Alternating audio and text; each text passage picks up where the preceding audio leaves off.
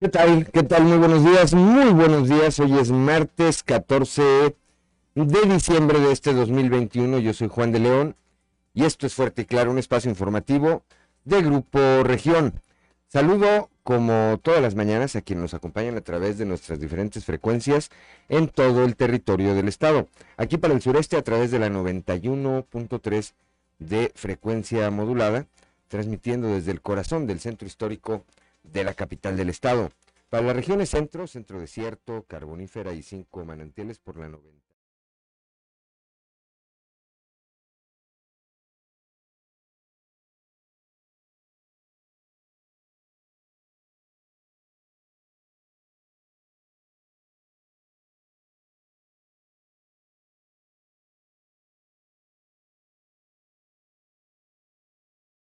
FM transmitiendo desde Piedras Negras y para Acuña, Jiménez y del Río, Texas por la 91.5 de FM transmitiendo desde Ciudad Acuña. Un saludo por supuesto también a quienes nos a través de las redes sociales por las distintas páginas de Facebook de Grupo Región. Hoy, como todos los días, hay mucha información y estos son los titulares.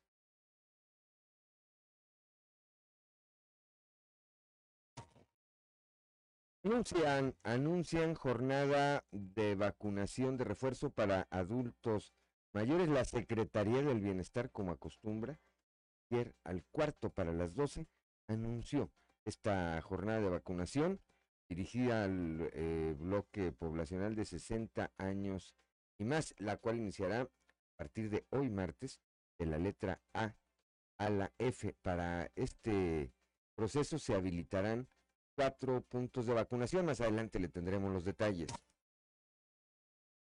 el momento son 53 los proyectos de inversión que se contemplan para Coahuila en 2022, lo que se deriva de una labor de promoción de todas las regiones del estado. Esto lo señala el secretario de Desarrollo Económico Jaime Guerra Pérez. La extensión del clúster automotriz a nivel de la entidad traducido en la fabricación de pequeñas autopartes eh, para el ensamble de vehículos representa una variable que ya permea de manera positiva en la laguna y que posteriormente lo hará en la región centro. Esto lo señaló el gobernador del estado, Miguel Riquelme. El alcalde electo de Saltillo, José María Fraustro Siller, dijo que el trabajo en conjunto con el alcalde Manuel Jiménez continuará el próximo año, ya que Jiménez Arinas hará cargo de la Secretaría de Inclusión Desarrollo Social que tiene mucho contacto con los municipios. Hoy a este diputado polémico, a Francisco Cortés Gómez, diputado plurinominal por Morena, este, este que ha sido denunciado por acoso sexual, pero que además en pleno arranque de la vacunación contra el COVID, allá en aquellos momentos en que el personal médico era privilegiado para ser vacunado, él, sin ser médico y abusando de un cargo de confianza que ostentaba en el ISTE, se hizo vacunar contra el COVID.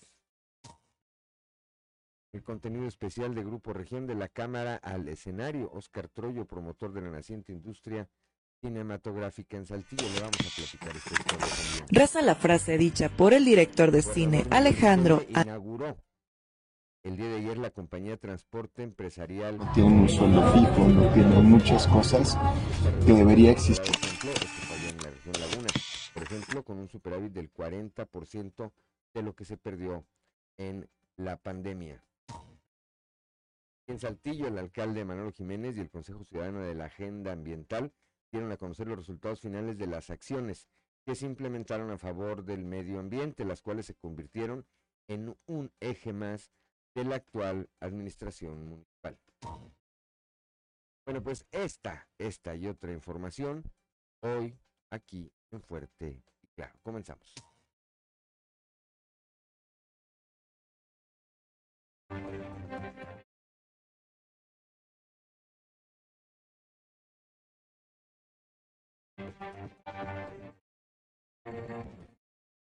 Es Fuerte y claro.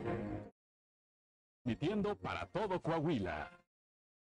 Fuerte y claro. Las noticias como son. Con Claudio Linda Morán. Juan de León.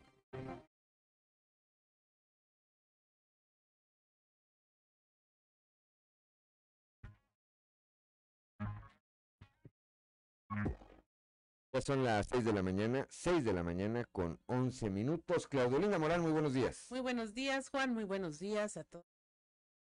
A esta hora de la mañana la temperatura en Saltillo 11 grados, Monclova 11, Piedras Negras 14, León 11 grados, General Queda 9, Arte 11 grados, Ciudad Acuña grados también.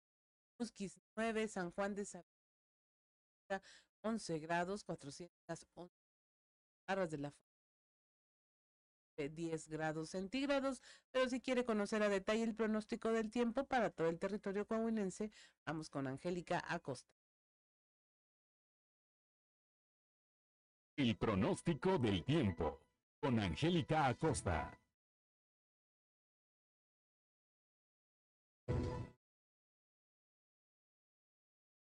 Hola, hola, ¿qué tal? ¿Cómo están? Buenos días, ya es martes 14 de diciembre, ya estoy lista para darte los detalles del clima. Mi nombre es Angélica Cosa, pon mucha atención y pues iniciamos. Saltillo para este martes espera que el termómetro alcance una máxima de 23 grados, mínima de 14. Durante el día vamos a tener solecito, va a ser agradable por la noche, ok. Un cielo principalmente nublado. Se va a sentir ligeramente fresco por la noche. Abrígate, por favor, toma tus precauciones. La posibilidad de precipitación 0%. Ahí para Saltillo. Vámonos ahora hasta Monclova. Temperatura cálida, 27 grados como máxima para este martes. Espera que marque el termómetro. Mínima de 14. Durante el día parcialmente soleado. Va a ser rico, va a ser cálido. Y por la noche parcialmente nubladito. La posibilidad de precipitación 1% ahí para Monclova. Perfecto. Vámonos ahora hasta Torreón, Coahuila. Saludos enormes a Torreón, Coahuila.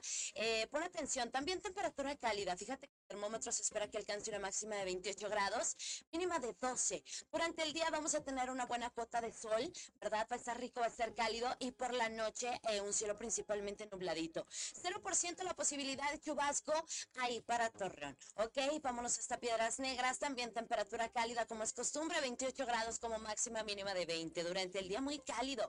Vamos a tener periodo de nubes y sol y por la noche un cielo parcialmente nubladito. La posibilidad de precipitación ahí para Piedras Negras es de 2 Ok, excelente, Piedras Negras. Hola, hola, Ciudad Acuña. Pon atención, también temperatura máxima eh, cálida, por supuesto, 27 grados, mínima de 19. Durante el día parcialmente soleado, va a estar rico, va a estar cálido y por la noche un cielo parcialmente nublado. No te preocupes porque la posibilidad de precipitación es muy baja, 2%. Ahí está, nos vamos ahora hasta Monterrey, nuestra ciudad vecina de Monterrey, la Sultana del Norte, temperatura rica, cálida también, 27 grados como máxima mínima de 17. Durante el día vamos a tener una buena cuota de sol, va a ser rico, va a ser cálido, va a ser agradable y por la noche un cielo principalmente nubladito. La posibilidad de precipitación 1% ahí para Monterrey. Perfecto, amigos, escucharon, vienen temperaturas agradables bueno, pues muy poca probabilidad de precipitación. Disfruta, aprovecha tu día al máximo y bueno, pues que tengas un maravilloso martes. Ahí quedó la previsión meteorológica para el día de hoy. Recuerda, hay que estarse lavando las manos con frecuencia, con agua y con jabón. Para nada el gel antibacterial sustituye el lavado de manos. Que tengas un maravilloso martes. Buenos días. El pronóstico del tiempo con Angélica Acosta.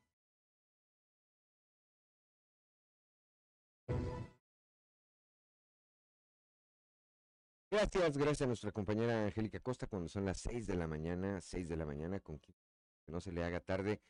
Vamos ahora con Ricardo Guzmán y las efemérides del día. One, two, three o'clock, four o'clock, rock.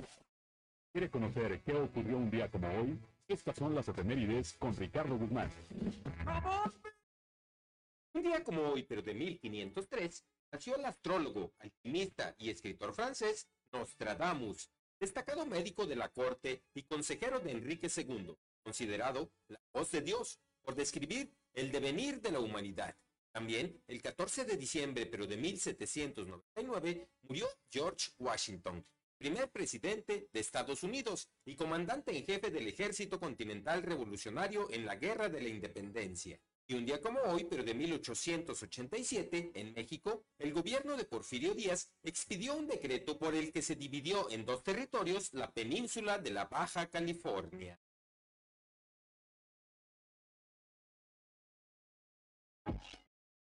Seis de la mañana, seis de la mañana con 16 minutos, Santoral. El día de hoy, Claudio Linda Morán.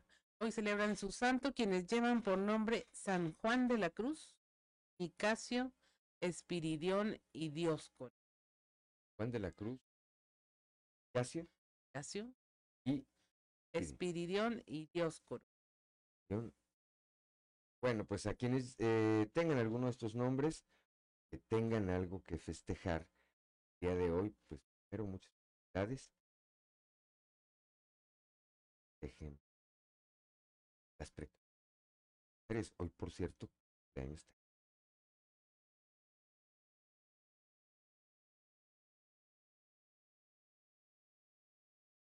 Muchas felicidades. Bueno, hasta de cumpleaños. Le mando un, ya le di un abrazo muy temprano, le mando otro de aquí y al. Las-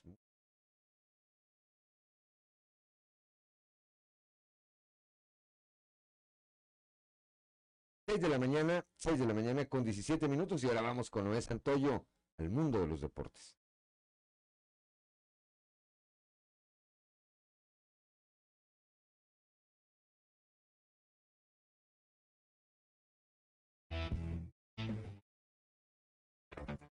Fiesta continúa en la Tierra Tapatía por el segundo campeonato conseguido por el Atlas ante 20 personas y dedicándole cánticos a Chivas, su acérrimo rival, luego de festejar durante la madrugada y de forma privada en el Hotel de Concepción, evento que terminó después de las 5 horas de ayer, el cuadro dirigido por Diego Coca comenzó a celebrar con la afición por una misa de acción de gracias en la catedral como punto de partida y como máximo punto en una reunión que se dio en la glorieta de los niños héroes. Al concluir la misa, los zorros se subieron al turibús arreglado para la ocasión y comenzaron el desfile que de aficionados las calles de Guadalajara. Elementos como César Furch, Aldo Roche y Camilo Vargas fueron los más aplaudidos. El capitán llegó con el trofeo de liga y se ganó a los presentes. La parada fue la glorieta de los niños héroes, alrededor de 25 personas. La afición se le entregó al técnico de Boca con el cántico que le dedicaron durante toda la liguilla. Rayadas de Monterrey hizo tarea en la semifinal de vuelta, que vino de atrás para remontar dos goles por uno a Atlas en el gigante de acero y enfrentará a Tigres Femenil en otra final regia, la quinta victoria de la Liga MX Femenil. Tigres, por marcador global, a las Águilas del América, cinco goles por dos. La cuenta entre los clubes regios la dominan las auriazules, con tres finales ganadas, antes dirigidas por Eva Espejo, quienes han conquistado una en la apertura 2009.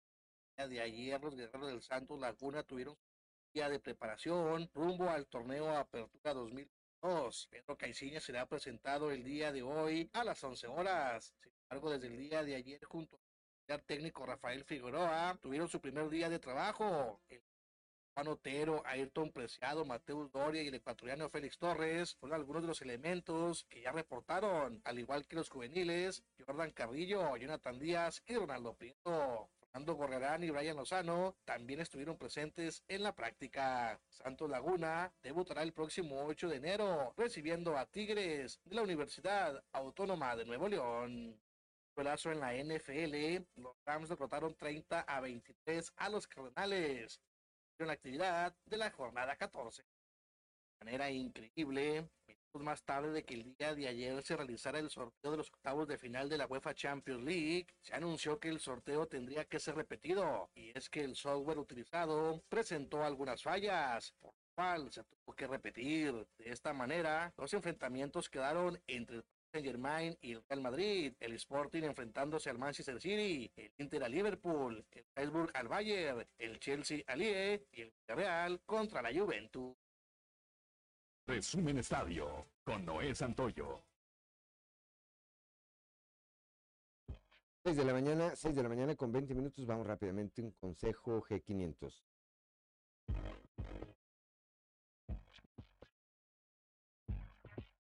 1500 tiene algo especial para ti. En estas fiestas, tu celebración puede estar inspirada en una galaxia muy, muy lejana con Star Wars o llenas de magia con Disney Princesa, pero siempre acompañado de tu familia. Por eso, de nuestra familia a la tuya, podrás llevarte un rompecabezas de Disney Princesa o Star Wars al cargar 20 litros, más 199 pesos en estaciones de servicio G500 participantes. G500, la gasolinera mexicana que juega limpio. Consulta estaciones y condiciones en g500network.com diagonal Navidad G500. Válido hasta agotar existencias.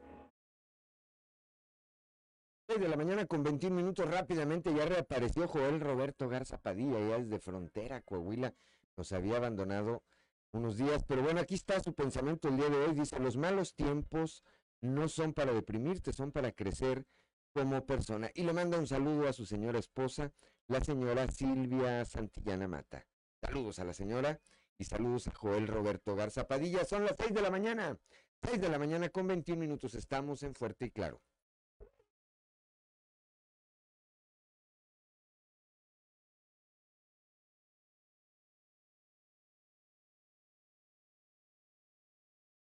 Son las 6 de la mañana, 6 de la mañana con 25 minutos. Continuamos aquí en Fuerte y Claro. Y vamos ahora con Claudio Linda Morana, la cotización peso dólar. ¿Cómo inician las operaciones hoy, Claudia? Hoy martes 14 de diciembre el tipo de cambio promedio es de un dólar por 20 pesos con 86 centavos a la compra, 20 con 55 a la venta, 21 con 17 ya. Gracias, son las 6 de la mañana con 25 minutos. Un resumen de la información nacional. Concentran cinco municipios del país el 17% de los homicidios. Los cinco municipios más letales, según el Atlas de Homicidios México 2020, realizado por México Unido contra la Delincuencia, son Ciudad Juárez, Chihuahua, Tijuana, Baja California, Celaya, Irapuato y León, en Guanajuato. En el Estado de México encuentran siete cuerpos en la carretera Valle de Bravo. Los cuerpos se encontraban a la altura de una intersección que lleva a la comunidad de San Lucas en el municipio de Amanalco. Todas las víctimas son hombres y murieron por disparos de armas de fuego.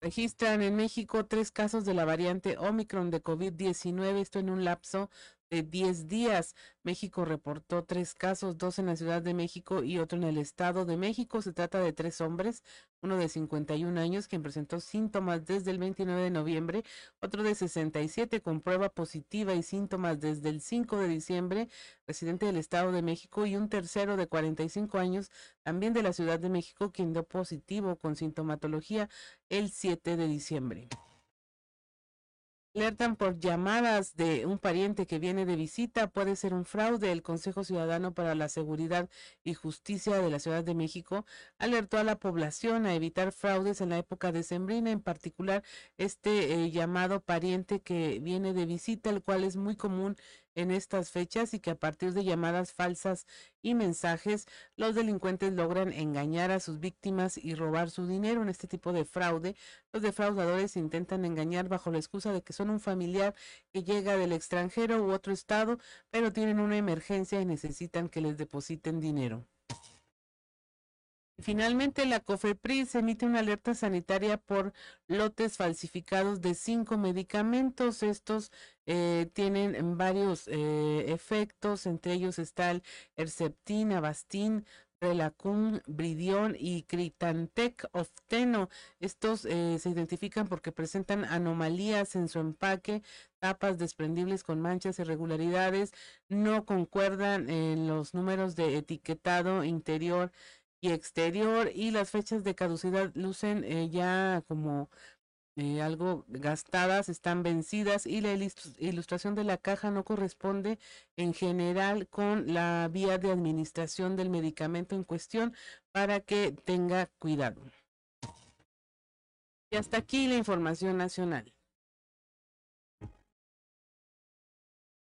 Gracias, Claudelina Morán, cuando son las 6 de la mañana, 6 de la mañana con 28 minutos. Vamos rápidamente a la portada del día de hoy de nuestro periódico Capital, que en su nota principal, bueno, pues destaca esta, eh, este, esta jornada de vacunación que se llevará a cabo a partir del día de hoy. Acá en la región sureste van a aplicarles la vacuna de refuerzo contra el COVID a los eh, mayores de 60 años. Van a ser cuatro puntos de vacunación que se han habilitado para tal efecto. En un momento más estaremos dando todos, todos los detalles. También recordamos al diputado polémico Francisco Cortés Gómez. Ahorita le vamos a recordar la historia, la historia de este personaje originario allá del municipio de Piedras Negras y que por eh, pues eh, las bondades de cómo se seleccionan los eh, cargos de elección en Morena, pues resultó en otro diputado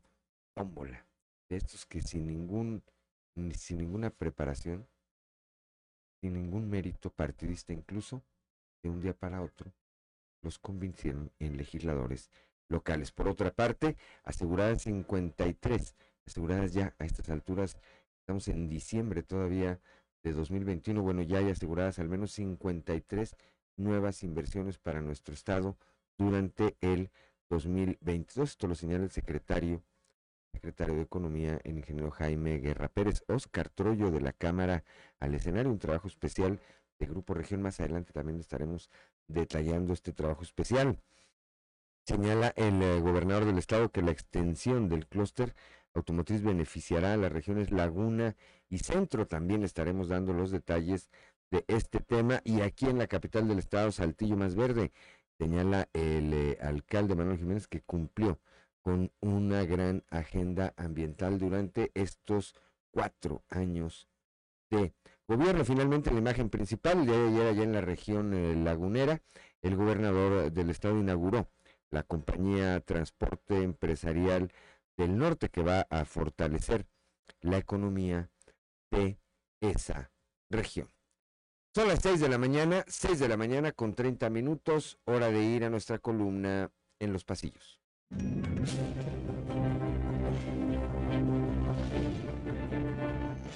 Y en el cartón de hoy, pronóstico, que nos muestra el delegado del gobierno federal en Coahuila, Reyes Flores Hurtado, quien está cargando en un diablito una enorme bomba que ya tiene la mecha encendida y que se llama, por supuesto, jornada de vacunación.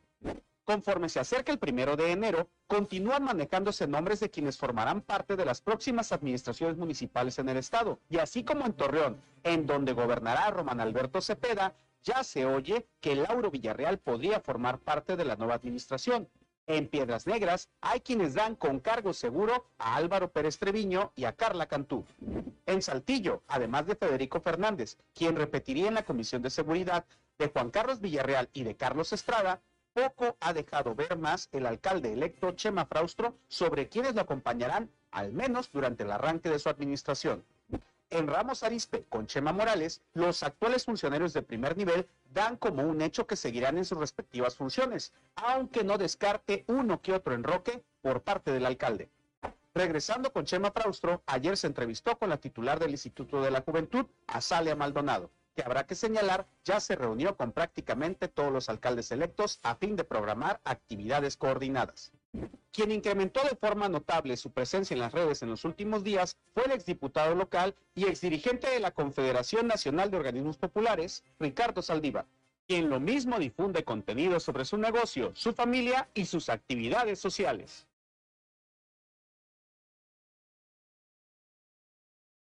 Son las 6 de la mañana, 6 de la mañana con 32 minutos. Vamos a un panorama informativo por el estado rápidamente. Comenzamos aquí en el sureste de nuestra entidad con mi compañera Leslie Delgado.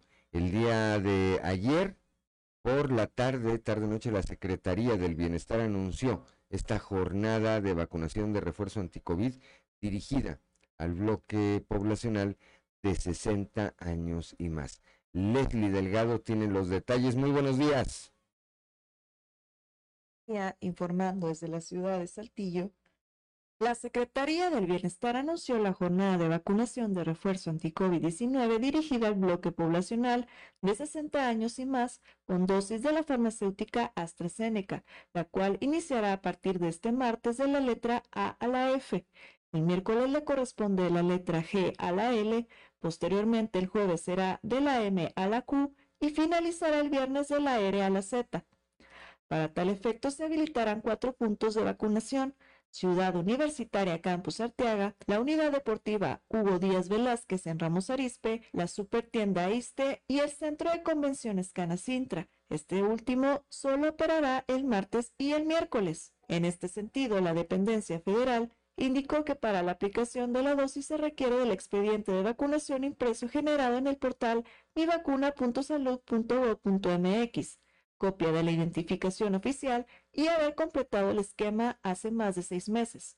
Cabe aclarar que en esta jornada exclusivamente se vacunará a dicho bloque poblacional, además de que únicamente podrán recibir la dosis los adultos registrados en el padrón, informó para Grupo Región Leslie Delgado. 6 de la mañana, 6 de la mañana con eh, 34 minutos. Gracias, Leslie Delgado. Claudelina Morán.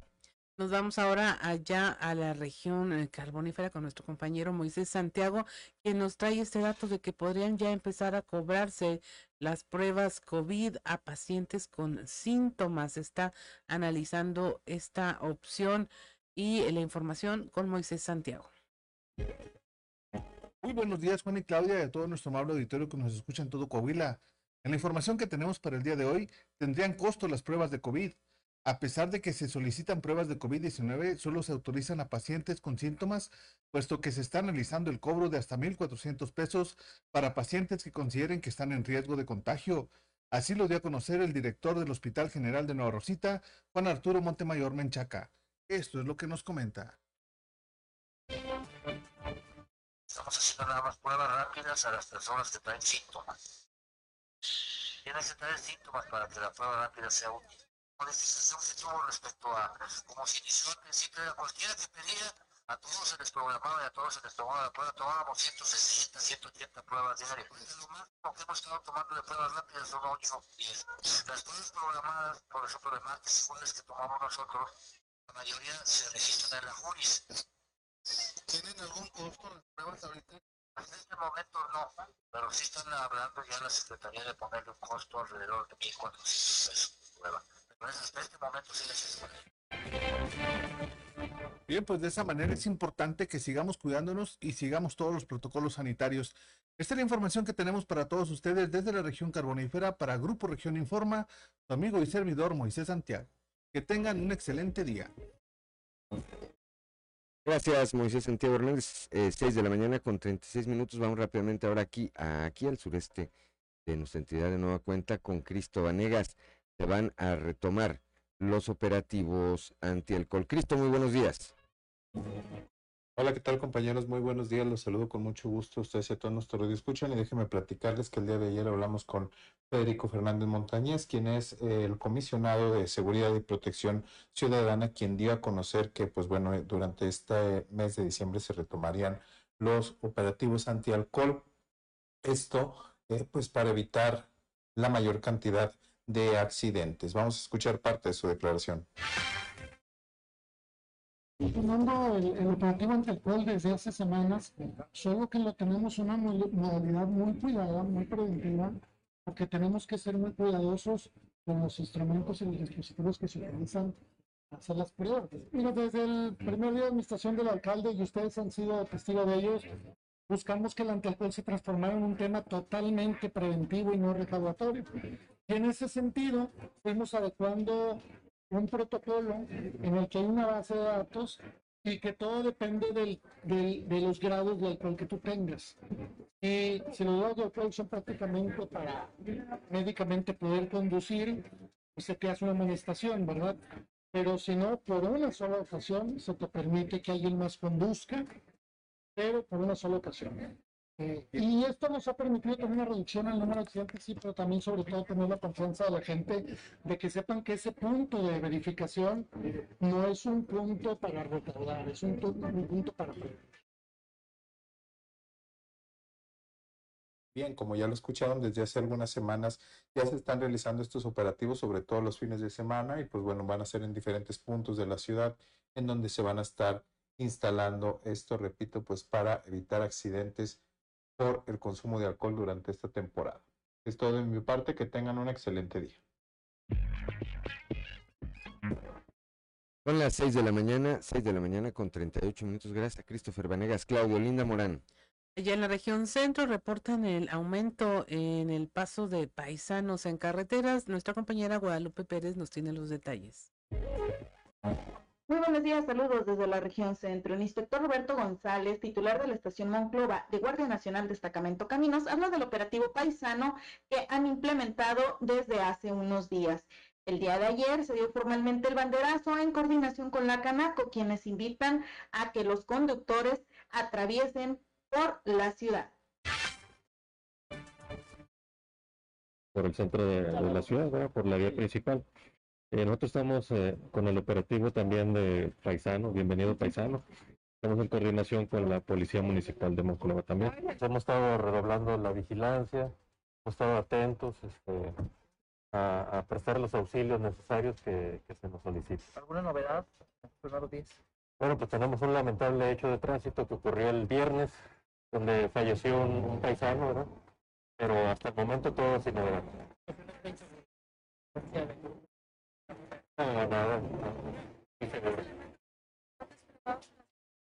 Sí, tenemos ahorita un total de 40 elementos, ¿no? Pero están por turnos, se dividen en turnos, pero 40 elementos. Se, se les proporciona el apoyo, más que nada eh, indicaciones de dónde pueden detenerse a, a abastecer combustible o a descansar, dónde se pueden detener, ¿verdad? en lugares seguros. Bueno, pues primero los, los invitamos ¿verdad? a que descansen, a que revisen sus vehículos, a que respeten los señalamientos de velocidad, que moderen su velocidad para evitar hechos de tránsito y no se distraigan al conducir. El inspector González precisa que este operativo inició desde hace algunos días, tan solo el fin de semana se notó aún más el paso de vehículos extranjeros. También lamentablemente precisaba que el viernes se registró un accidente donde un paisano perdiera la vida. Saludos desde la región centro para Grupo Región Informa, Guadalupe Pérez.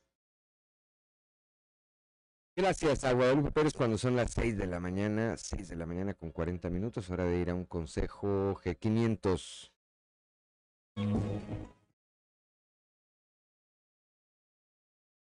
G500 tiene algo especial para ti. En estas fiestas, tu celebración puede estar inspirada en una galaxia muy, muy lejana con Star Wars o llenas de magia con Disney Princesa, pero siempre acompañado de tu familia. Por eso, de nuestra familia a la tuya, podrás llevarte un rompecabezas de Disney Princesa o Star Wars al cargar 20 litros, más 199 pesos en estaciones de servicio G500 participantes. G500, la gasolinera mexicana que juega limpio. Consulta estaciones y condiciones en g500network.com diagonal Navidad G500. Válido hasta agotar existencias. Ya son las 6 de la mañana, 6 de la mañana con 41 minutos, estamos en Fuerte y Claro.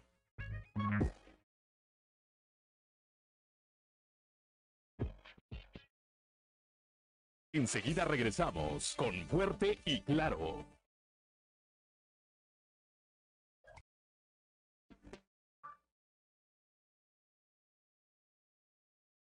Seis de la mañana con 46 minutos. Estamos en Fuerte y claro, continuamos con la información. Eh, tenemos una en la línea nuestro compañero Víctor Barrón que nos comparte pues buenas noticias para todo el estado de Coahuila, esto en materia de proyectos de inversión. Buenos días, Víctor.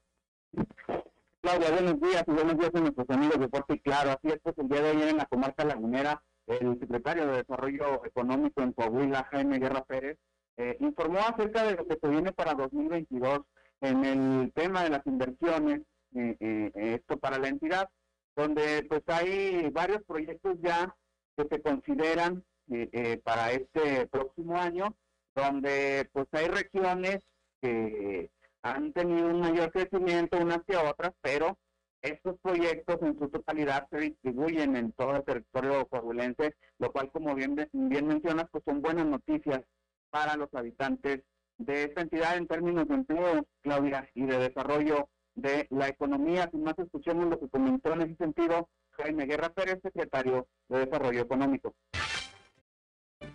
Bueno, traemos en todo el estado 53 eh, empresas. Eh, realmente eh, estamos impulsando todas las regiones del estado. Esta es de las regiones que más ha crecido, junto con la sureste. Luego sigue la norte, luego la carbonífera y la región centro, pero pues traemos inversiones para todo el estado. ¿eh? Traemos inversiones importantes, proyectos importantes. Eh, y lo decía el gobernador, vamos a ver empresas el día de hoy. y seguiremos viendo. Bueno, pues viene el cierre del año, este es un año histórico en inversiones, 59, 60 proyectos con este ya. Eh, más de 33.500 empleos, más de 4.500 millones de dólares, pues es histórico, o sea, eso no había sucedido en Coahuila y pues nos da mucho gusto y, y qué mejor pues que aquí en La Laguna, que está en el corredor Temec, donde van a iniciar una serie de libramientos hacia el norte del estado y que vienen desde Mazatlán con el nuevo puerto y el ferrocarril, que es un proyecto ya confirmado también, el, ferrocarril Mazatlán Durango, que es lo que nos faltaba para que la ruta fuera muy competitiva. Entonces se ve muy bien, vemos muy bien este cierre y los años próximos va a ser un parteaguas en la historia de Coahuila. ¿eh? 6 de la mañana con 49 minutos. Así es, Víctor, ahí la palabra clave, más de 33.500 empleos. Y estamos hablando de empleos con todas las, las de la ley, prestaciones, calidad, eh, que aseguran un buen desarrollo. Claro, en esa cifra récord que mencionaba el secretario, eh, eh, pues son hasta el momento, hasta el día de ayer, 13 de diciembre, 60 los proyectos que se llevaron eh, eh, en la entidad. El número 60 fue aquí en Torreón, con la puesta en operaciones de una empresa de transporte de personal, un proyecto de inversionistas que confiaron en la comarca lagunera para instalarse y que bueno, ahí está eh, esa competencia que eh, eh, dará pues sin duda eh, resultados en tema de un mejor servicio de lo que se ofrece en ese en ese rubro que es el de transporte al interior de eh, pues las zonas industriales. Así que Claudia pues en ese aspecto se avanza se recuperaron los empleos que se perdieron en la pandemia hay un 40% arriba ya de esa cifra según lo que menciona el gobernador Miguel Riquelme así que Coahuila avanzando en ese aspecto y colocándose entre los primeros estados en haberlo logrado Claudia Así es, Víctor, muchas gracias, muchas gracias por la información. Que tengas una excelente mañana. un saludo para todos gracias 6 de la mañana con 50 minutos, pues ahí tiene usted las buenas noticias, no paran eh, y para este eh, cierre de año anticipar 53 nuevos proyectos de inversión para el próximo año, después de dos años en donde estuvimos hablando de puros temas de retroceso y recesión en la economía, pues suele eh, ser un buen aliento para iniciar el año próximo. Así es, son las 6 de la mañana, 6 de la mañana con 50 minutos. Como bien apuntas, eh, Claudia, eh, pues son buenas noticias, sin duda. El hecho, eh, lo comentamos y lo vamos a detallar más adelante, el hecho de que esas alturas, de que todavía no culminamos con el 2021 y ya haya al menos más de 50 proyectos amarrados para el otro año, pues también generan una buena perspectiva. Son las 6 de la mañana con 51 minutos. Vamos ahora hasta el municipio de Piedras Negras, allá con mi compañera Norma Ramírez, quien pues nos recuerda, nos recuerda el negro currículum de Francisco Cortés Gómez, este diputado plurinominal por Morena. Norma Ramírez, muy buenos días. Muy buenos días, eh, Juan. Buenos días, Claudia. Efectivamente, pues fíjate que haciendo un recuento de los daños, estaba checando que pues ya prácticamente se va a cumplir un año en donde este personaje pues eh, puso en jaque al- a lo que es el ISTE prácticamente. ¿Por qué? Porque les voy a contar la historia para, para tomar un, un, este, una base importante en este sentido. Francisco Cortés Gómez, actual diputado plurinominal, tiene en su haber acusaciones tanto laborales como de índole sexual.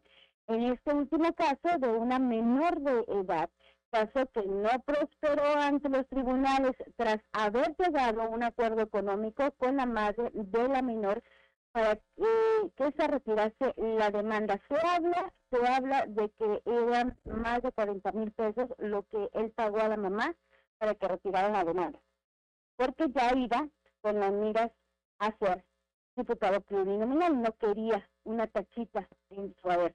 Bueno, pues la llegada tras tomar la subdirección de administrativa de la Clínica Hospital del ICE en el año de del 2019, Francisco Javier Cortés Gómez, en base a una supuesta orden del mismo presidente, Andrés Manuel López Obrador, comenzó una serie de inconsistencias, tanto en el manejo de la clínica como en, eh, con el personal, causando con esto descontento entre el mismo. de todas las áreas y en donde los amenazaba con perder sus trabajos si estos no lo apoyaban en todo.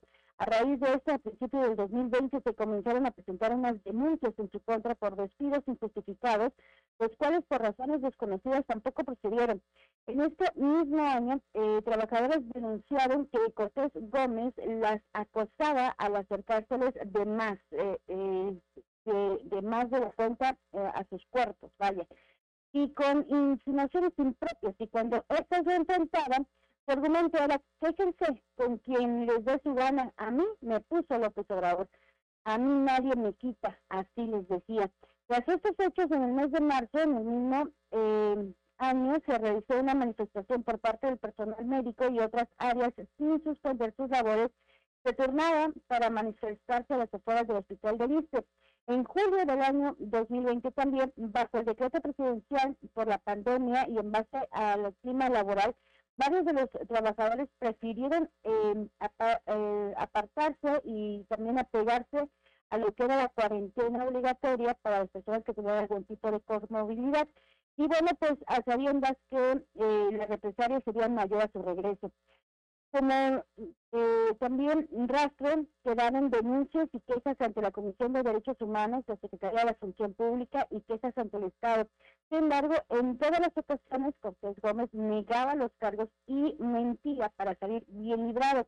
También dentro de las acciones fuera de la ley, la cual tuvo repercusiones a nivel nacional, fue la que eh, ya había eh, tomó el subdirector del hospital, siendo recién nombrado diputado preliminar, acudió a aplicarse la vacuna contra el COVID-19, que era exclusiva para personal médico en ese entonces, sin tener derecho a esta. De hecho, este se presentó el 15 de enero del año 2021, diciendo que tenía derecho a la aplicación, pues en el estado estaba él desde el mes de diciembre, teniendo así 15 meses en el cargo. Acción que fue reprendido por el mismo Andrés Manuel López Obrador y causó el despido directo del director del ISTE en ese momento, Oscar Hernández.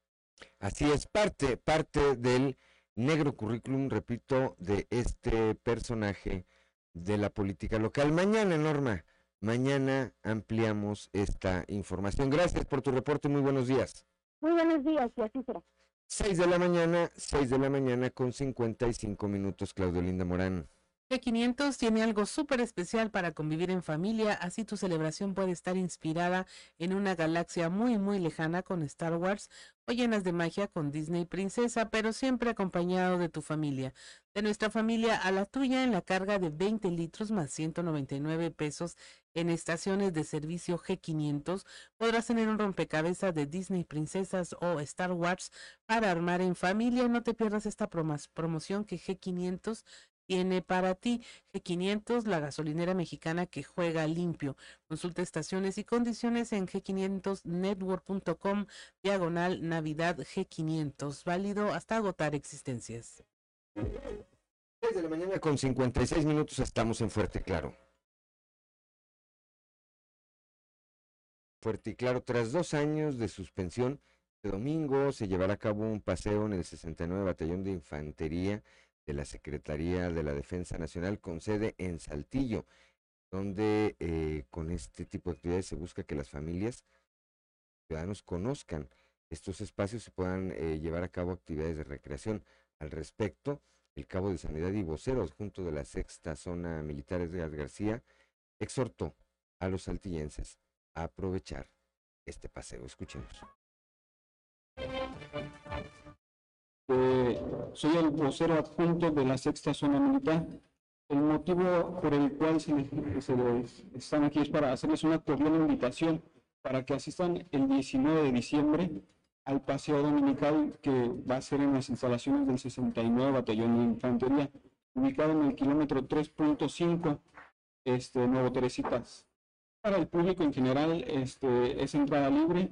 Eh, las actividades que van a ver van a ser eh, caminatas, eh, pueden traer bicicletas, pueden venir este, mascotas, es entrada completamente libre. Eh, se van a, instalar unos stands en el cual vamos a tener diferentes actividades de las que realiza el personal militar. Como por ejemplo un stand del servicio de sanidad, un stand de servicio de transmisiones, este, diferentes tipos de stand. Es correcto, sí, para que puedan conocer un poco más de nuestras actividades. Son las 7 de la mañana, 7 de la mañana con dos minutos, Claudio Linda Morán. Ahora, a continuación le vamos a presentar uno de nuestros contenidos especiales, un reportaje, nuestra compañera Leslie Delgado, eh, titulado De la Cámara al escenario, una entrevista con Oscar Troyo, promotor de la naciente industria cinematográfica en Saltillo.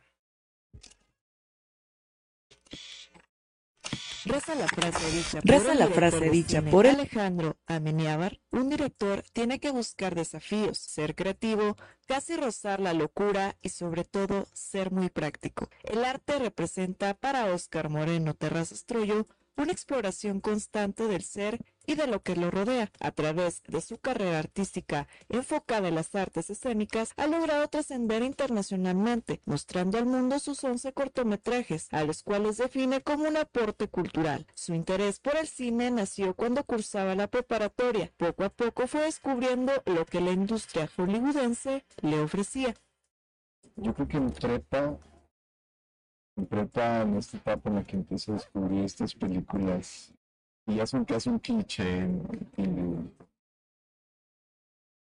es directores, y que así. Entonces, todas estas sensaciones que te causa al ver películas, los mundos a los que te llevan, la crítica, la reflexión, eh, pero sobre todo eso, lo que te causa, mucho la atención, cómo provocar esos sentimientos en los demás.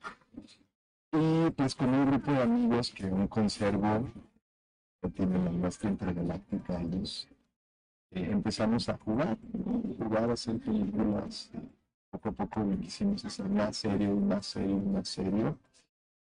Y pues tratamos de hacerlo lo mejor que podamos, lo más profesionalmente en nuestras capacidades. Y siempre con esa limitación de que aquí no hay industria cinematográfica tanta renta, tanto equipo, personal, muchas cosas. A la vez también es, es un beneficio para. Desde su perspectiva, el también docente considera que la capital coahuilense tiene una industria cinematográfica relativamente nueva. Sin embargo, es poca la gente que apuesta por realizar producciones a mayor escala. Es por eso que a través de su aporte como académico, opina que hace falta arriesgarse para apoyar a la creatividad y lo que puede significar culturalmente para la entidad. Yo creo que todos los que nos dedicamos de cierta forma a la producción cinematográfica hemos empujado desde nuestra área a hacernos notar, o sea, decir, aquí estamos, queremos hacer cine, y podemos hacer cine, creamos. Entonces, poco a poco creo que haciendo ruido se ha abierto la posibilidad de, por ejemplo, esta convocatoria que ahora tiene la Secretaría de Cultura, que es de desarrollo de proyectos cinematográficos, o unos anteriores concursos de cortometraje que también hicieron.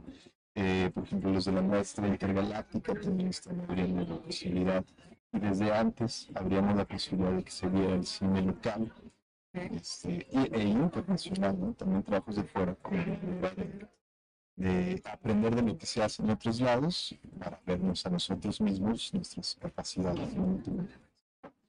Yo creo que eso, pues, haciendo ruido, tenemos que hacer ruido para que nos vean y, y demostrar también que vamos mejorando para que vean que se puede invertir en el cine, invertir en el cine, ser un gran negocio, puede ser es una industria como la tiene Monterrey, los estados otros países. Actualmente, el vivir del arte puede ser complejo y más sin los apoyos que el gobierno federal ha recortado para promover la cultura en los estados. A esta situación se suma la falta de prestaciones y garantías que padecen los artistas. Ante esto propone de nueva cuenta que la iniciativa privada invierta en el cine local. Como potencial creador, si alguien está viendo y se quiere dedicarme al arte, lo primero que diría el dinero no es todo y hay cosas que te satisfacen mucho más eh, que tener un sueldo seguro altísimo en una empresa. Porque el arte es una exploración constante, una... se te lleva a lugares distintos. Nunca hubiera, por ejemplo, grabado una avioneta con puerta abierta si no fuera por el arte. Nunca hubiera viajado tanto si no fuera por el arte, conocido Europa, en Inglaterra, los castillos con los que siempre soñé niño, fue gracias al arte. Eh, que ahorita mi, mi cortometraje se está presentando en Colombia, que no- ni siquiera conozco, ni sabía que existía, y gente está viendo cómo se vive en estación de arte, y ni siquiera saben que existe. Esas, esas cosas, la y te dejan un confort mucho más grande. Es cierto que nosotros no tenemos, ahora que tengo una familia, ahora que debo asumir como ciertas, ciertas cuestiones como estabilidad y esas cosas, no tengo seguro social si fuera solo artista, trabajo que agradezco mucho. Que me da un seguro. Pero los artistas no tienen seguro, no tienen un sueldo no tienen muchas cosas debería existir eh, un programa probablemente gobierno o de la iniciativa privada también que confíe en el trabajo de los artistas y pueda eh, ofrecer posibilidades de crecimiento y de creación de productos dignificar el trabajo que hacen porque muchas muy pocas personas se atreven a lo que requiere por ejemplo ser actor o ser director Informó para Grupo Región Leslie Delgado. Gracias, gracias Leslie Delgado por este trabajo especial. 7 de la mañana, 7 de la mañana con 8 minutos, el gobernador del estado, Miguel Ángel Riquelme, se refirió ayer a estos beneficios que gradualmente irán llegando a la región, a las regiones Laguna y Centro como consecuencia de la extensión del clúster automotriz.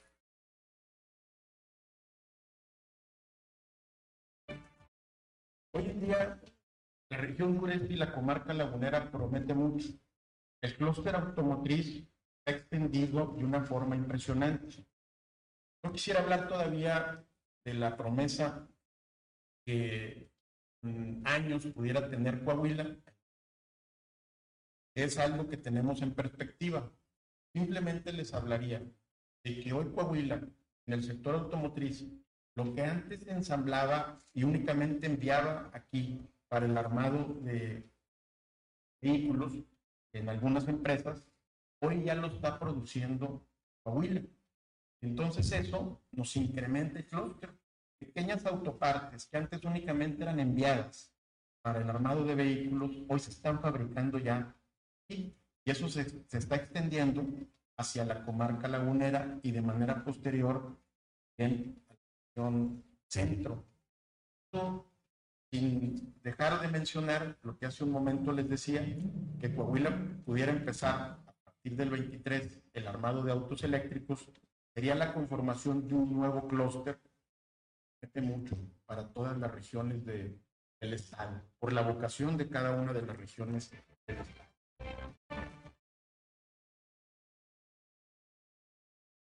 Son las 7 de la mañana, 7 de la mañana con 10 minutos. Claudio Linda Morán. Continuando con la información, vamos a conversar en estos momentos con Francisco Aguilar Moreno, es el delegado del INA en Coahuila. Inicialmente, pues para ver cómo cierra el año en materia de conservación de los centros históricos de eh, la entidad y posteriormente pues hablaremos si usted se le hizo raro que desapareciera de repente una construcción en pleno centro de la ciudad. Eh, vamos a platicar qué pasó con esa construcción que estaba ubicada en General Cepeda y Pérez Treviño que de repente pues ya no hay ni paredes ni nada. Buenos días. Claudia, muy buenos días. Un placer conversar con usted. ¿Cómo se encuentra? Bien, con el gusto de saludarlos y pues, desafortunadamente escuchando su comentario del, de, de la casa, pero bueno, el que- la que entrevista eres tú, yo, yo hago lo que empezar. Primero platíquenos en, un, en, un, en términos generales cómo está cerrando la actividad este año en materia de nuestros amados centros históricos de Coahuila. Fíjate que muy bien, o sea, luego la gente, no cree, pero la verdad con todo y pandemia que vimos y todo, se han podido seguir actualizando los, los eh, centros históricos, y cuando me refiero actualizando es seguir conservando su identidad, eh, seguir este, conservando sus luminarias, seguir conservando sus fachadas como, como debe de ser, como marca la ley, batallando un poquito luego con los usuarios que luego no, no entienden lo que es la conservación, que no es un tema de su servidor, sino es un tema que viene en la ley de monumentos. ¿no? Así es. Perdón. Pero por otro lado, pues sí, también teniendo luego algunos detalles con, con gente que luego no lo quiere entender. También que ser muy sincero, municipios que no le den tema de la identidad, la conservación de centros históricos, pero en general, yo siempre lo, lo presumo, Coahuila está entre las 10, los primeros 10 estados que tienen bien conservados sus centros históricos de- dentro de los que el estado. ¿Y por qué? Porque tenemos la fortuna que tenemos varios pueblos mágicos. A raíz de que sigue haciendo más conservación en los mismos este, edificios. Ya se ve que es redituable la conservación, algo que a lo mejor no le habían visto ventaja. Mira, eh, a nivel mundial es un tema muy noble, es un tema en el que se puede recuperar hasta recursos, como bien comento. O sea, eh, me ha tocado tener gente que viene de otras partes del país y cuando les enseñan lo que es la arquitectura de tierra norestense, porque es en realidad el nombre de nuestra arquitectura, arquitectura de tierra, se quedan pues fascinados porque no es lo mismo ver construcciones de roca en el centro del país, a ver adobes que tienen más de 250 o a de hasta 300 años, ¿no? Así es. Bueno, y hablando de estos adobes, ¿qué pasó? ¿Qué le dijeron sobre esa esquina que está ahorita en lamentable extinción? No, no, ya se la echaron, querida. Mira, nosotros este, este, tuvimos una solicitud más o menos hace un año, un poquito más de un año, para ese espacio, y obviamente pues, la intención que ellos querían era lo que sucedió, demoler, ¿no? Sí. Nosotros les comentamos que no podía, que existe una ley que protegía el inmueble, la- el mismo este, polígono del centro histórico de la ciudad. Se tuvo se empezó a, vol- a volver un tema ya de, van a tener que tener mucho cuidado con lo que dice, porque ya se, ya, ya se- lo se convirtió en un tema jurídico. Ajá. Eh, se mandaron al ayuntamiento, pues eh, le dio la venia, porque se un juez municipal, le da la venia al propietario y le, le ordena al centro histórico que acate la instrucción del juez, pero vuelvo a repetir, municipal. Ajá. Y desafortunadamente para el caballero que cree que ya pudieron, pues nosotros somos del orden federal. Ninguna ley ni estatal ni municipal está por encima de la ley de nosotros, más que nuestra carta magna, digo, y no es que lo diga tu servidor Francisco Aguilar, así lo dice la ley. Sí.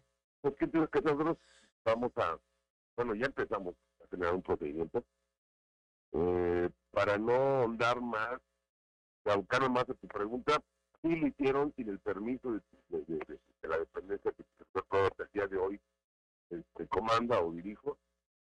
Este, fue, perdón, pero fue a la mala. Sí. A la mala, porque si ustedes bien se dan cuenta, cada vez que nos tiran un edificio o algo, siempre lo hacen en un viernes en la tarde o antes de que sea lunes. O sea, entre viernes, sábado y domingo, que es donde que no hay más gente que pueda, que pueda atender o, o- o revisar o suspender el momento de la obra, ¿no? A mí me hablan el sábado por ahí de las 4 de la tarde, andaba en Torreón, dice, oiga, están demoliendo. Ok, muy bien, le hablo al centro histórico y me dice, mira, centro histórico, es que estoy amarrado de mano. "Oh, muy bien, entonces le hablo a de mis intendentes, digo, vete a ver cómo está ese tema y ya años, y dice, ingeniero, ya no hay nada. Y yo, sí. O sea, lo hicieron con toda la botella en traje y demás. No sé cuánto les costó, pero tampoco, y creo que ellos no saben lo que cuesta una, una, una multa federal por este tipo de situaciones, ¿no? Y te soy sincero, no nos podemos quedar con los brazos cruzados, no porque no nos guste el edificio, o no porque digamos, ah, le vamos a hacer, no, porque hay que ser parejos, Claudia. Así es. Hay mucha gente que ha conservado sus casas y ha, y y ha metido dinerito a sus casas para seguir teniendo una buena zona, un, una- un- un- lugar bonito, un lugar que, que siga hablando de la historia de su identidad. Ajá. Y la verdad es eso, o sea, que se le echaron para luego por una tienda de conveniencia. Ahora quiero ver que la tienda de conveniencia, pues ver si conmigo solicitarme la licencia de en el centro histórico, ¿tú crees que se la vamos a dar? No, y aparte va a tener un estigma. La gente que quiere su ciudad y ama su centro histórico, pues simplemente conociendo qué ocurrió ahí, pues incluso va a haber hasta un veto moral, por así decirlo, de, de decir, bueno, no, no vale la pena eh, apoyar a alguien que no ama esta ciudad tanto como uno mismo. Eh, hemos visto que ha habido soluciones, claro que hay eh, reconstrucciones en el centro, claro que hay rehabilitaciones, claro que hay opciones, pero que tienen que ver con la ley. Esa es la palabra. Para usarlas. Las opciones. Se le dieron opciones a estas gentes y la verdad no, no la cumplieron. Digo, te digo, me, me- me da pena no poder, porque lo traigo aquí, como dicen, en la punta de la lengua, no puedo expresar todo lo que he querido pero no puedo por el tema del procedimiento administrativo, ¿no? Pero hubo opciones, hubo buena fe por parte de nosotros, y la verdad lo que hicieron fue que nos, nos engañaron, pues, ¿no? Nos dijeron que sí, vamos a verlo, y pum. Ahora, tú me dijeras, oye, tiene un daño estructural, también hay que ser muy sincero, eran, la casa ya no estaba completa, ¿eh? Ajá. Eran nomás las paredes espontáneas, ya no tenía ni techo ni paredes laterales. Sí. Pero aún así, una paseada que te da, que sigue marcando lo que era la plaza urbana de la, de la ciudad, cómo estaban las casas, una casa que entrada era por los chavos de la calle, ¿no? O sea, que no hay muchas que sean así. Así es. Se les hizo la propuesta de cómo hacer el proyecto, de cómo, de cómo adecuarlo. Y pues bueno, te voy a repetir, nada más a mis amigos de la O y XXO, este, no, no, no, no, no van a tener por parte de nosotros una, una para ese tipo de construcciones. Y pues desafortunadamente para el propietario, luego alegan de que ellos no sabían el desconocimiento de la ley, no te re- la responsabilidad. ¿no? Así es, y por lo pronto pues ya derribaron una Sí, construcción que formaba parte de ese paisaje que, eh, urbano eh, que veíamos todos los saltillenses a la hora de transitar por esas calles y que de inmediato causó eh, reacciones en redes sociales porque fue exactamente así, de un día para otro ya no estaba. Sí, además aparte que creen que el malo es su servidor, ¿no? Ya, ya uno como funcionario está acostumbrado, ¿no? Pero ya sabes, ladrón, no tienes la mano dura más que con alguna gente. Y, digo, eso pasa en segundo término. ¿no? Te lo digo y creo que ustedes ya me conocen por el tiempo que he estado aquí. Y uno trata de ser lo más benevolente. Siempre les he dicho, cuando yo llegué aquí al Estado me decían, ah, usted es el nuevo del I, no, ¿verdad? Porque a todos dicen que no. No, soy nuevo del y el cómo. Y este era un ejemplo todavía. Así es, del cómo sí, forma de cómo, de cómo adecuar el espacio. Del cómo sí, como finalmente es como se puede progresar. Pues muchas gracias, delegado Francisco Aguilar Moreno, por haber conversado con nosotros esta mañana sobre este tema que es apasionante, la conservación de los centros históricos y que más que eh, el de Saltillo, que ha sido ejemplo de lo bueno y pues lamentablemente ahorita está dando la mala nota por esta situación, pero yo confío en que en algún futuro incierto pero posible, usted nos está dando buenas noticias sobre de que ya hay financiamiento al adobe o algo así para que la gente pueda rescatar sus Uy. construcciones. Vas a ver que no nos vamos a, a quitar el dedo del renglón todavía. Cuando uno no esté, nosotros somos de paso, pero cuando uno no esté, y me refiero del cargo, me gustaría que te acordaran de lo que hicimos bien. Así es. Esa es la idea, querida. Muchas gracias. Muchas gracias. Que tengan un excelente día. Igualmente, buen día. 7 de la mañana con 20 minutos vamos a un consejo G500.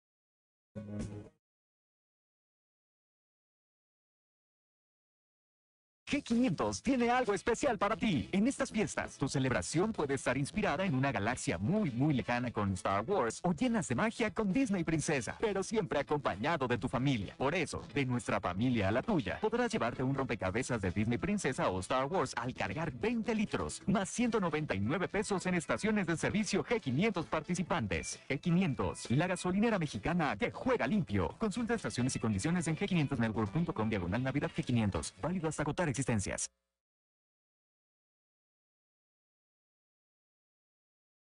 Son las 7 de la mañana, 7 de la mañana con 21 minutos, estamos en Fuerte y Claro.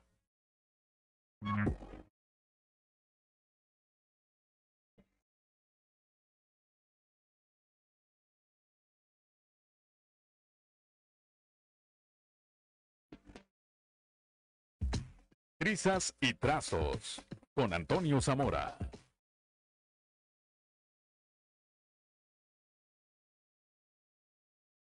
Son las 7 de la mañana, 7 de la mañana con 25 minutos y como todos los días desde allá, desde la capital del acero, nuestro compañero y amigo periodista Antonio. Antonio Zamora. Antes de ir con Antonio Zamora, Graciela Jaramillo Muñoz, buen bendecido día, nos dice. Ánimo, ánimo también para usted, Graciela, y gracias por el favor de su atención. Antonio Zamora, muy buenos días. Buenos días, Juan. Buenos días a, a las personas que nos escuchan a esta hora. Eh, algo que nos debe parecer alarmante, Juan, es el hecho de que la presa Don Martín se encuentre solamente al 14%, al 14% de su capacidad, eh, poniendo en peligro, pues, o ya en peligro el, el turismo de pesca, los cultivos, aunque esa agua no le corresponde a Coahuila, sino se va a Nuevo León y luego de Nuevo León a Tamaulipas, que es donde riegan, y mucha de esa agua también se va a Estados Unidos. Fíjate que estuvimos investigando, Juan, qué era lo que estaba pasando con, con esta falta de agua ahí en la presa. Nos enteramos, por ejemplo, de que no, la, la presa de Don Martín no es por agua de lluvia, sino que eh, recibe agua del- de, sus afluentes son el río Sabinas y agua de la saca salada de Cuatro Ciénegas. Bueno, el problema es, según científicos que, que anduvieron por ahí, señalan geólogos y hidrogeólogos y demás, dicen, bueno, es que la verdad es que se ha hecho tanta explotación de carbón que ha sucedido que los mantos freáticos o el agua que viene de Sabinas o que viene de, de, Cuatro Ciénegas toma otros rumbos. Eh, ¿Por qué? Pues precisamente por ese problema excavan, hacen más profundas las minas y, y las aguas agarran, toman otro cauce este, y causando el problema.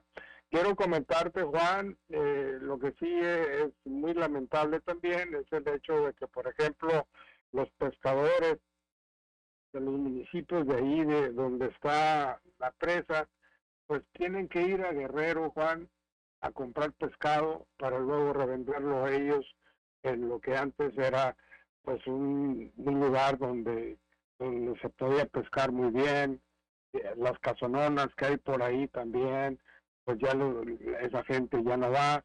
¿Por qué no va? Pues porque simple sencillamente ya no hay para subirse la lancha y ponerse ahí a, navegar un rato. Ahora se van a Salinillas. Pero así como van las cosas, Salinillas también eh, puede quedarse sin agua según estos expertos consultados, Luján. Así las cosas. Bueno, pues eh, eh, este último punto es, me parece a mí uno de los más preocupantes, las actividades, las actividades económicas que llevan eh, o que llevaron a cabo de manera eh, común un grupo de pescadores que de ahí tienen su pues su fuente su fuente de ingresos. Ahí pues eh, nuestro amigo Jorge Williamson y demás que tienen las casas, bueno, pues ya tendrán Ándale. oportunidad un día que llueva o que se abastezca, bueno, pues ya, o si no que vayan con Nino Gil allá Salinillas, pero sí, lo más preocupante eh, me parece es, eh, lo más preocupante es que se termine esa fuente de ingresos para esa gente que tiene muchísimos años de eh, tener una actividad productiva ahí, Toño. Sí, definitivamente, ¿no? Y también la eh, el campo resulta perjudicado y por ende los, los, los productores del mismo, ¿no? Es decir, este, hay cientos de hectáreas o miles de hectáreas que, que, que son regadas o eran regadas con esa agua y ahora no van a tener el, el líquido suficiente pues para hacerlo y por lo tanto pues van a disminuir considerablemente pues, lo que produzcan, Juan. ¿Cuál, cuál es la perspectiva, Toño? Pues la perspectiva, según estos, eh, o sea, te digo, si el principal problema es que eh, las corrientes de agua se están tomando otros cauces. Se están desviando por el tema de la explotación minera. Así es, por el tema de la explotación minera, se están desviando, pues ¿cuál será la solución? Pues eh, no creo que termine la explotación minera, porque si no, entonces ya los desempleados van a ser muchísimos más. Así es, así es, Pues ahora sí que ni el Chapulín Colorado, Toño. como dicen por ahí. Habrá que esperar. Platicaremos mañana, mañana ya de miércoles, Toño Zamora. Hasta mañana, Juan. Muy buenos días, son las 7 de la mañana, 7 de la mañana con eh, 30 minutos, con 30 minutos y en un momento más vamos a estar platicando con eh, mi compañero y amigo Osiris García, con quien pues eh, semanalmente abordamos temas eh, de interés aquí en eh, el estado y también y también eh, a nivel nacional. Entre otras cosas, me gustaría comentar con, con Osiris. Ya está en la línea Osiris García, como todos los martes, me gustaría comentar con él. Hace 21 horas, según marca aquí la red social Facebook, el eh, dirigente estatal de Morena, Diego del Bosque, publicó un post que dice, ya ganó Cruz Azul, ya ganó Atlas, le ganaremos al PRI en Coahuila, ya verán. Sí, nomás que el Atlas se tardó 71 años. Bueno, pues ya nada más te faltan 68, Diego. Osiris García, muy buenos días. 30 años, dijo otro amigo, por lo menos. No, hombre, sí tienen posibilidades, no ser, no ser, este, la diferencia no es tanta. Lo que pasa es que, bueno, ya cuando ves que algunas cosas como que nombren dirigente al, al mismo Diego, con todo respeto para el exdiputado federal, pues, pues la experiencia no es como que, bueno, su currículum no es así como que muy esperanzador para, para, sus eh, partidarios, ¿no? Así es, pero además esto no es de ganas, ¿no? O sea, digo, sí, una parte es, hay que echarle ganas y hay que tener ganas, así como, como la selección mexicana que siempre le echa ganas. ¿verdad? Y sí se puede, sí se puede, pero nunca ganan. O sea, la realidad es que nunca ganan, nunca pasan, este, al, a los cuartos de final que siempre los hemos querido ver ahí en una semifinal o ya en una final, pues sería, sería la locura, Osiris. Como yo en mis relaciones sentimentales. Bueno, este, ándale, haz, haz de cuenta, parecido, parecido, Osiris. Tratando de echarle ganas. Sí, no, sí le echo ganas. Dijo aquel que estaba eh, todo el día pegado en una pared, eh, eh, porque él trabajaba de eso, él, él creía que trabajaba de eso, empujando una pared y, pues, y bueno, ¿y cuánto moviste la pared? Estoy aquí desde la mañana trabajando por eso. ¿Cuánto se movió la pared? Pues no se movió nada, ah, entonces no has trabajado nada. O, sea, si no se ha movido la pared, entonces no has trabajado nada. Ah, ¿le has echado ganas? Pues nadie tiene duda. Pero de eso a que tengas un resultado, pues hay muchísima, muchísima diferencia. ¿Qué más tenemos, Osiris? Pues estoy este, emocionado por ver el actuar del próximo alcalde de Saltillo a partir de, de enero del próximo año. Eh, bueno, ya han estado trabajando en realidad desde hace meses, pero Chema, Chema Frausto es, fíjate que no sé, los imaginarios que tenemos en el colectivo social, es que es un político sobrio, que es institucional, que es que es serio, ¿verdad? y que es trabajador. Y al menos en el tiempo que fue este, que ha sido funcionario ha sido un buen administrador de los recursos públicos. Nadie puede decir que, que no lo ha sido. Siempre este siempre lo ha sido pero nunca había tenido independencia presupuestal pues. A partir a partir del próximo año sí la va a tener o sea bueno a dónde quiero ir Chema es un primero es el perfecto representante de la política saltillente no Oye, espérame, ¿manejó el presupuesto de la Secretaría de Educación Pública Federal? Sí, no, y, y- y en la universidad, y, y por los cargos que ha tenido también fue, este, ha sido, ha sido un buen administrador, esa es la realidad. Que tiene este, este perfil de políticos saltillenses. En realidad, algunas personas no saben, pero Chema es un sobreviviente de- del Moreirato, bueno, pre-Moreirato. Es amigo personal de Enrique Martínez, y él es uno de los que realmente logran sortear este cambio revolucionario revulsivo que fue este, Humberto Moreira llegando al poder, porque en realidad fue un fenómeno social el, eh, la elección de Humberto. Y Chema ha parado en ese, en ese sexenio con todo lo que muchos pensaran. Bueno, pues él viene desde, desde con Rogelio Montemayor, ahí con el Fidagua, ¿te acuerdas? Tienes razón. Desde Fidagua. Ya, eh, pues ya andaba en el sector público eh, el eh, hoy alcalde electo y efectivamente, bueno, va trascendiendo. A mí me parece que una de las, a mí me parece es un juicio muy particular, Osiris, que una de las características que tiene es que es un hombre que siempre concilia. Y siempre concilia. Yo, yo no conozco a alguien que esté peleado con él. No conozco a alguien, a lo mejor hay alguien, bueno, pues discúlpeme por ignorarlo, no lo conozco, pero no conozco a alguien que esté peleado con él, porque siempre concilia.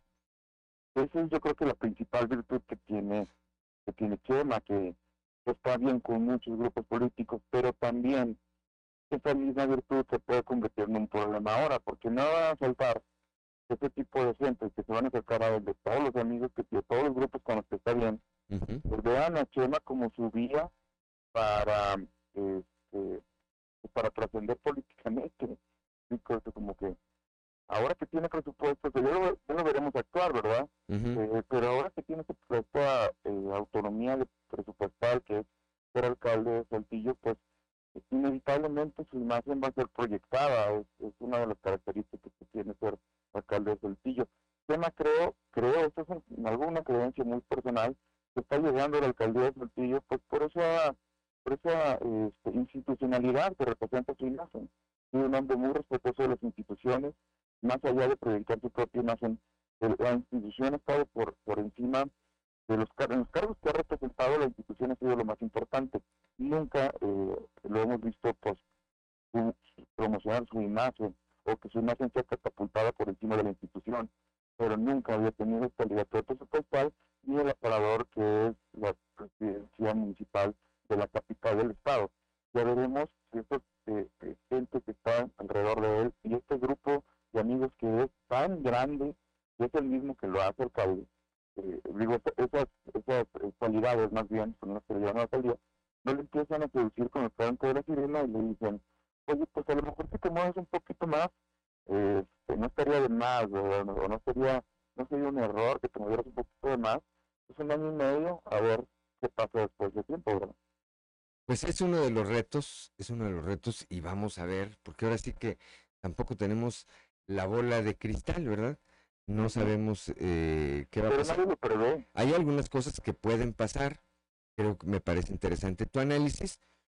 Habrá que darle, eh, como dicen, el beneficio de la duda para ver, pues, cómo, cómo actúa a partir del eh, próximo primero de enero en que se convierte en la primera autoridad aquí en la capital del estado, que no es un municipio más, es efectivamente Osiris, la capital del estado.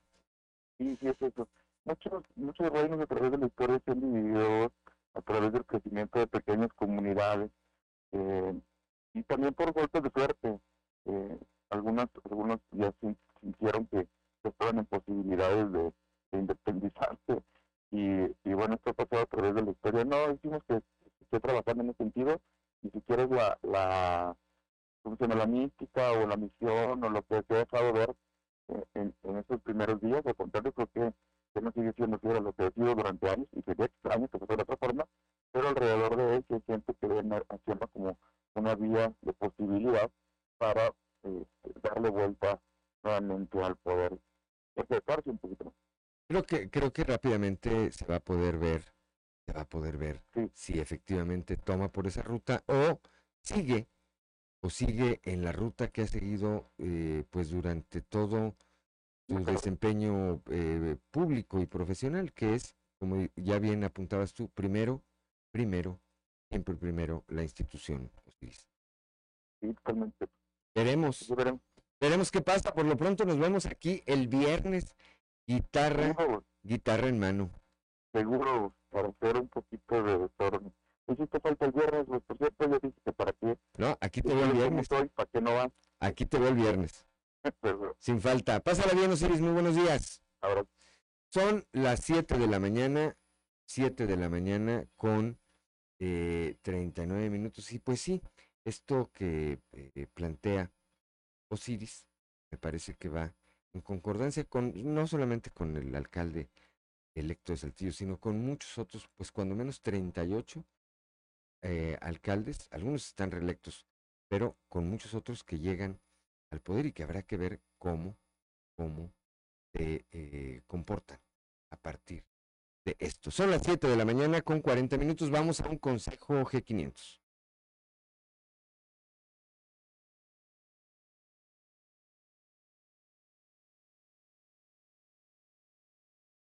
7 de la mañana, 7 de la mañana con eh, 40 minutos. Todavía no tenemos el Consejo G500. En un momento más, un momento más vamos al Consejo G500 y en un momento más también vamos a regresar eh, más adelante con, como todos los martes, con nuestro compañero y amigo eh, Israel Navarro y su colaboración en clave de fa. Ya vamos ahora sí a un consejo G500. Para ti, en estas fiestas, tu celebración puede estar inspirada en una galaxia muy, muy lejana con Star Wars o llenas de magia con Disney Princesa, pero siempre acompañado de tu familia. Por eso, de nuestra familia a la tuya, podrás llevarte un rompecabezas de Disney Princesa o Star Wars al cargar 20 litros, más 199 pesos en estaciones de servicio G500 participantes. G500, la gasolinera mexicana que juega limpio. Consulta estaciones y condiciones en g500network.com diagonal Navidad G500. Válido hasta agotar existencias. O sea, ahorita, no, en clave de fa. 7 de la mañana, 7 de la mañana con 41 minutos. ¿Hay en clave de fa? Vamos con Israel Navarro en clave de fa.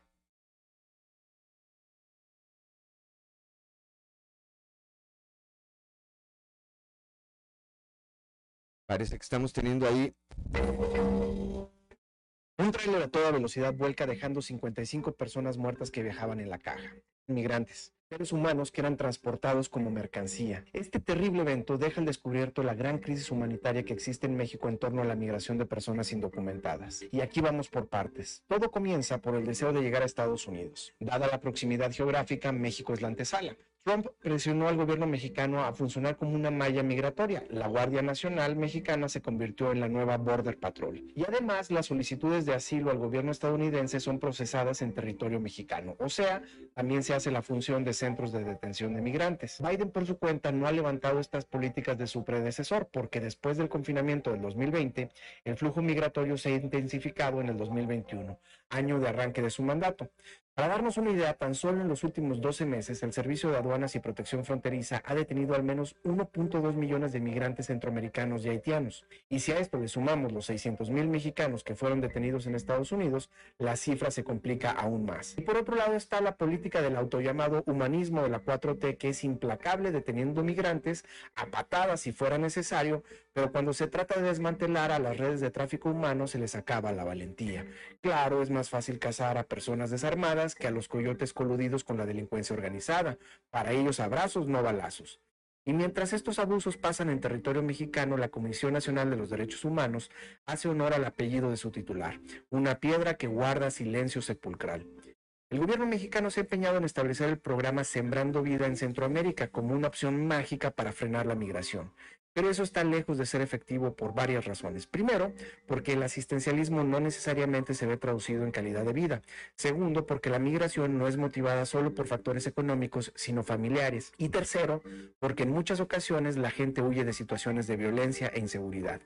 Este problema es muy complejo y en el caso de México requiere una estrecha coordinación no solo con el gobierno de Estados Unidos, sino también con los países de origen y además con las organizaciones altruistas que cada día se ven más rebasadas para atender los efectos de esta crisis humanitaria que lastimosamente no es exclusiva de México, es global.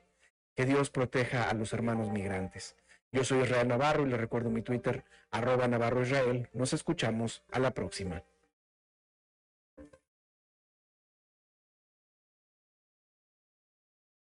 Siete de la mañana, son las 7 de la mañana con 44 minutos. Ahorita que platicábamos del Chema Fraustro, el alcalde electo de Saltillo dijo que el trabajo en conjunto con eh, Manolo Jiménez, alcalde todavía en funciones de Saltillo, continuará el próximo año, ya que eh, Jiménez se hará cargo de la Secretaría de Inclusión y Desarrollo Social, que tiene pues mucho contacto con los municipios. ¿Qué tal compañeros? Buenos días. Esta es la información para el día de hoy. El alcalde electo José María Frostro Siller dijo que el trabajo en conjunto con el alcalde Manolo Jiménez continuará el próximo año, ya que estará a cargo de la Secretaría de Inclusión y Desarrollo Social, que tiene mucho contacto con los municipios. Anticipó que esta semana se reunirán una vez más los alcaldes de los municipios de la región sureste para seguir afinando estrategias en beneficio de sus habitantes. Manolo Jiménez va a una secretaría muy importante de mucho contacto con los alcaldes. Saltillo no es la excepción, mucho menos que ahora estamos juntos los cinco alcaldes, señaló. Todavía vamos a tener la última reunión el jueves en General Cepeda, que son los alcaldes que estamos en esta región y de alguna manera solucionar todos los problemas de los municipios, expresó. Después de que el alcalde Manuel Jiménez rindió su cuarto informe de gobierno, fue invitado por el gobernador Miguel Ángel Riquelme Solís para unirse a su equipo de trabajo una vez que concluya su gestión municipal para hacerse cargo de la Secretaría de Inclusión y Desarrollo Social.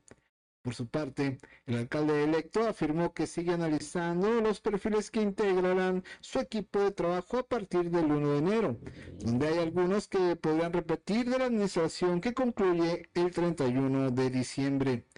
En Saltillo hay muchos perfiles, hay muchos muy capaces. Voy a evaluar la situación. Nunca he llegado a cambiar por cambiar. Debo mantener lo que se ha hecho bien y debo de buscar los que han trabajado bien y se mantengan, señaló. Esta es la información para el día de hoy. Buen día. 7 de la mañana con 46 minutos. Estamos en Fuerte y Claro.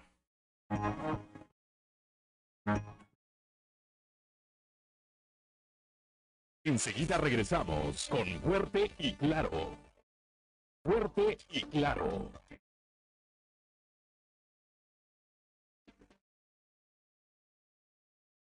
Siete de la mañana con 51 minutos. Vamos rápidamente a un resumen de la información nacional. Claudio Moreno. Concentran cinco municipios el 17% de los homicidios cometidos, en todo el país. Los municipios más letales, según el Atlas de Homicidios México 2020 realizado por México Unido contra la Delincuencia, son Ciudad Juárez en Chihuahua, Tijuana en Baja California, Celaya, Irapuato y León en Guanajuato. En el Estado de México encuentran siete cuerpos en la carretera a Valle de Bravo. Estos se encontraron a la altura de una intersección a la comunidad de San Lucas. Todas las víctimas son hombres y murieron por disparos de armas de fuego. Registran en México tres casos de la variante Omicron de COVID-19, esto en un lapso de 10 días. Estos eh, casos se registraron dos en la Ciudad de México y otro en el Estado de México en hombres de 51, 67 y 45 años. Alertan por llamadas de un pariente que viene de visita y esto puede ser un fraude. El Consejo Ciudadano para la Seguridad y Justicia de la Ciudad de México alertó a la población para evitar caer en este fraude eh, en donde les hacen saber que algún pariente viene de visita y que necesita dinero. Esto busca engañar a las víctimas y robarlos, eh, aduciendo que tienen una emergencia y necesitan que se les deposite en efectivo. La COFEPRIS emite una alerta sanitaria por lotes falsificados de cinco medicamentos. Estos son el Ercepin, Avastin, Relacum, Pridion, Critantec. Eh, todos estos tienen inconsistencias entre eh, sus empaques, las instrucciones eh, y contradicciones entre las formas de administración del medicamento, así como las fechas de caducidad. Hasta aquí la información nacional. 7 de la mañana con 53 minutos. ¿Alcanzamos a ir al show de los famosos? Vamos al show de los famosos.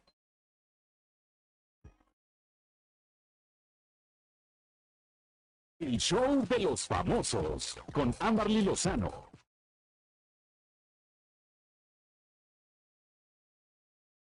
Alejandro Fernández dedica emotivo mensaje a su padre Vicente Fernández. Alejandro Fernández asistió a la noche de este domingo 12 de diciembre a para rendirle un tributo a su padre Vicente Fernández y lo hizo nada menos que demostrando el talento que heredó de su padre, el canto, unas horas después de su participación en el funeral el potrillo recurrió a sus redes sociales para dedicarle un emotivo mensaje al charro de Bentipán. A través de su cuenta de Instagram, Alejandro Fernández dedicó algunas palabras para su padre, destacando el enorme legado que deja tanto en la música como en la pantalla grande. El cantante recalcó que el espíritu y la voz de Vicente Fernández seguirán vivos en cada una de sus canciones.